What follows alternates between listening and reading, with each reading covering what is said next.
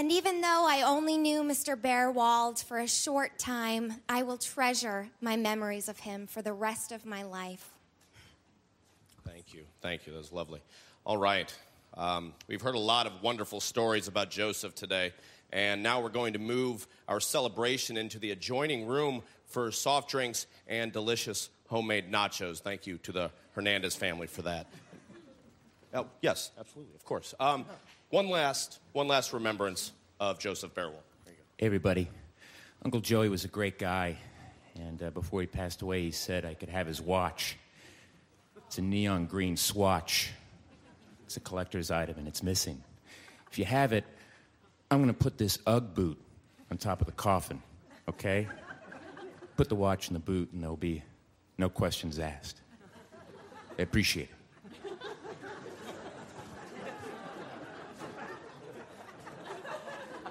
There we go. That's lovely.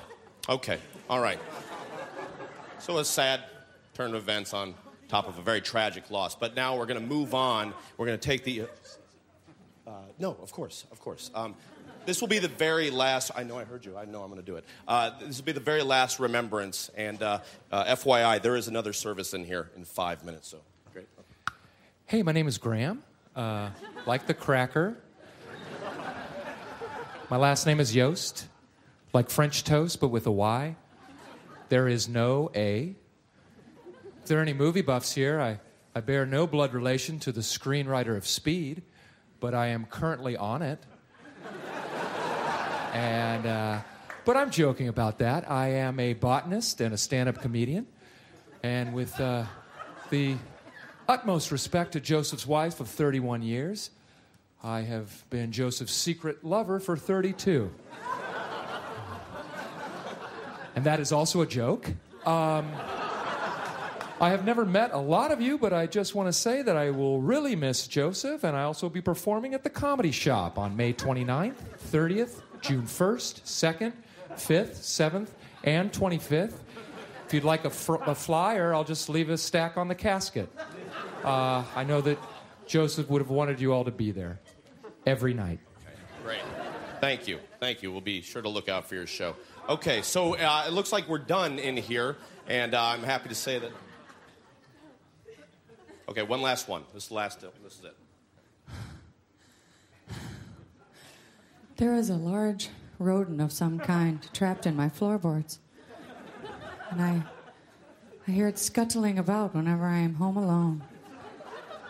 If there is anyone here who can kill it, I will give you the rewards of the flesh that you will never forget. Okay, thank you. That is a uh, wonderful offer. All right, uh, so we we've really got to move on now. And hey, look at this. All the Bearwald cousins in one room. Trip on that. You know, uh, I know a lot of you uh, have been saying that I could never get myself a blonde. Yeah. Well, turn around and take a look at the back. All of you, turn around. That's mine. A blonde. I got myself a blonde. If you guys are looking for me later, I'll be in the back, making out. I think you guys know what that sounds like. Sounds like this.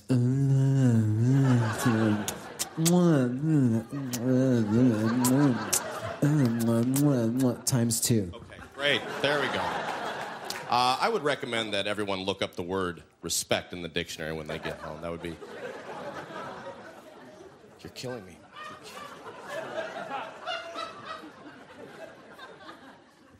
This year, I have seen so much death. My cousin Earl died in my arms after a horrible run in with the water taxi. Mother died two weeks later in an accident for which I am currently being framed. But perhaps the most tragic death is the death of the American dream because of the failed economic policies of Barack Hussein Obama. I say his middle name because it matters. This is a man who will be shutting down the Guantanamo Bay Detention Center, letting a bunch of turbans run willy nilly to terrorize my United States of America. So say goodbye to your loved ones and enjoy 2009 because 2010 is going to be a bloodbath of biblical proportions. I took the watch. Wonderful. Wonderful. Mystery. The mystery has. What? What is that? Well, okay, all right, so that is it. So we're now going to move. Hello.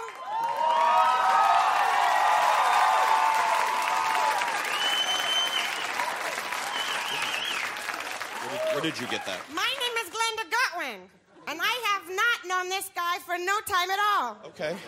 But one thing I do know Sasquatches are real and very freaky. And I would like to dedicate this song to this dead person. Amazing Sasquatch, your powers are many. You walk through the woods and get photographed. You don't need a coat, but you do need a comb because your body a beard. Very good. It's very good. Thank Verse you. two. No, Way here, a year, a year, a year, a year, a year are the nachos. Oh, no, uh, they're right in there. Right. Thank in- you so much, young lady.